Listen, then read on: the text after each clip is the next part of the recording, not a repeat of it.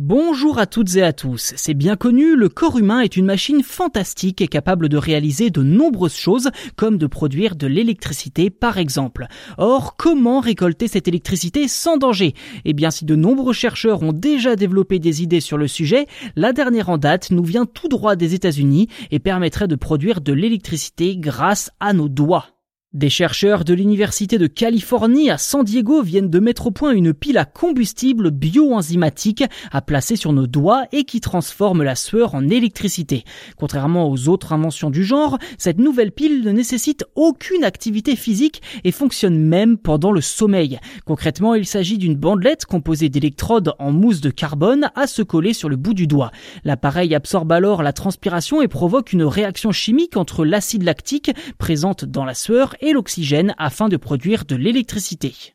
Et si les chercheurs ont choisi d'utiliser le bout des doigts, c'est parce que cette zone contient environ 1000 glandes sudoripares qui produisent entre 100 et 1000 fois plus de sueur que la plupart des autres parties du corps.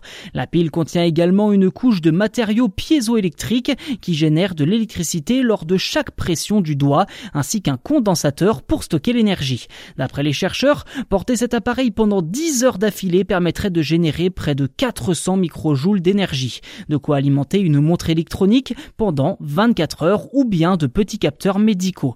On ne doit pas se le cacher, cette quantité d'énergie est trop insuffisante pour alimenter un smartphone ou une montre connectée par exemple. Ceci dit, toujours d'après les chercheurs, la quantité totale d'énergie générée peut être multipliée par 10 en portant simplement une pile sur chaque doigt.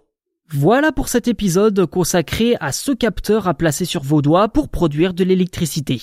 N'hésitez pas à vous abonner au podcast si ce n'est pas déjà fait, vous pourrez retrouver tout un tas de sujets similaires dans les épisodes déjà disponibles et dans le même temps, vous serez les premiers informés lors de la sortie des futurs numéros.